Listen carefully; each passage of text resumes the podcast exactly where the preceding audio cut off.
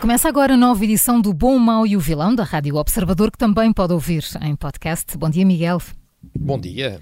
Bom dia. Com tudo o que se está a passar no país, quem é o bom de hoje? Pois é, Maria João, Pois tanta é. coisa que se está a passar no nosso país. Olha, o, o- já cá está. Olha, o bom é, é- é Miguel Albuquerque. Ontem, ontem o, o líder do PSD Madeira deu uma entrevista aqui à Rádio Observador eh, e tentou trazer alguma sanidade eh, ao partido. Eh, pelos vistos, algumas eh, almas exóticas achavam que, tendo em conta a inesperada aproximação do poder, era possível, era desejável eh, substituir, imagine-se, Luís Montenegro no PSD. Miguel Albuquerque disse, obviamente, que a última coisa de que o PSD precisa é de golpes suicidários ou de ter à solta egos de algumas personalidades do partido. Quer dizer, se o, se o PSD decidisse agora entrar também numa corrida pela liderança, então eh, seria melhor fechar a sede do PSD e ir ali entregar a chave eh, eh, ao Partido Socialista. Eh, Era o melhor a fazer. Nunca, nunca afastando essas hipóteses, de facto, não é? Já viste, ó, ó, ó Paulo? Então, alguém pensou assim, então agora que isto está assim, qual é a melhor coisa que nós devíamos fazer? Mudar de líder. Era mudar de líder. Real- Realmente, o amor ao emprego é uma coisa que às vezes leva... São as almas exóticas. São almas exóticas, é, é verdade. O bom é Miguel Albuquerque, quem é o mau? Olha, o, o mau é Francisco Assis. Ah, ah, ah, Assis foi um dos adversários declarados da geringonça no PS. Ah, na altura, lembro-me bem, rasgou as vestes, bateu com a mão no peito, bateu com a mão no peito outra vez, rasgou as vestes que lhe restavam, fez tudo.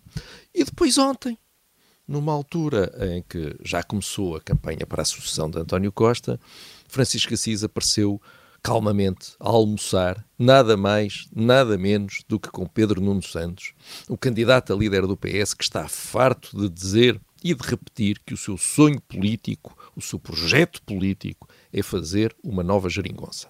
Portanto, chegados aqui, eu ah, sei muito bem quais são as convicções de Pedro Nuno Santos, mas subitamente fiquei sem saber quais são, afinal, as convicções ah, de Francisco Assis.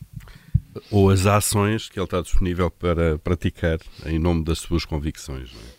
Ou, ou então simplesmente gosta muito uh, daquele restaurante que por acaso, por, por, por divertida coincidência, se chama Darwin. Ou Darwins, não é? É. É, é- é a sobrevivência do mais forte. Uh, enfim. É verdade. Miguel, fica a faltar o vilão.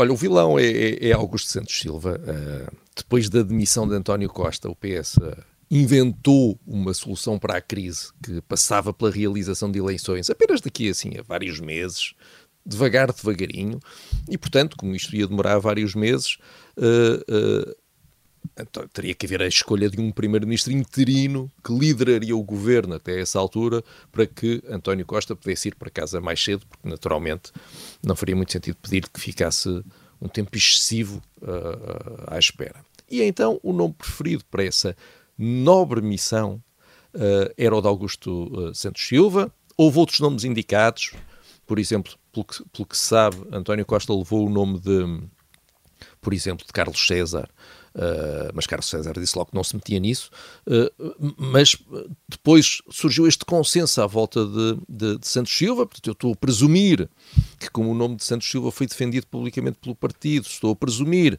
que ele foi consultado e que aceitou, disse que estaria disponível para, para fazer esse sacrifício pela pátria, Uh, e isto leva-me a pensar que Augusto Santos Silva tem de ter realmente uma ideia totalmente fantasiosa da sua própria importância e do seu lugar na política portuguesa uh, para pensar, para lhe passar pela cabeça que o seu nome seria capaz de pacificar e unir o país uh, nesta altura uh, de crise.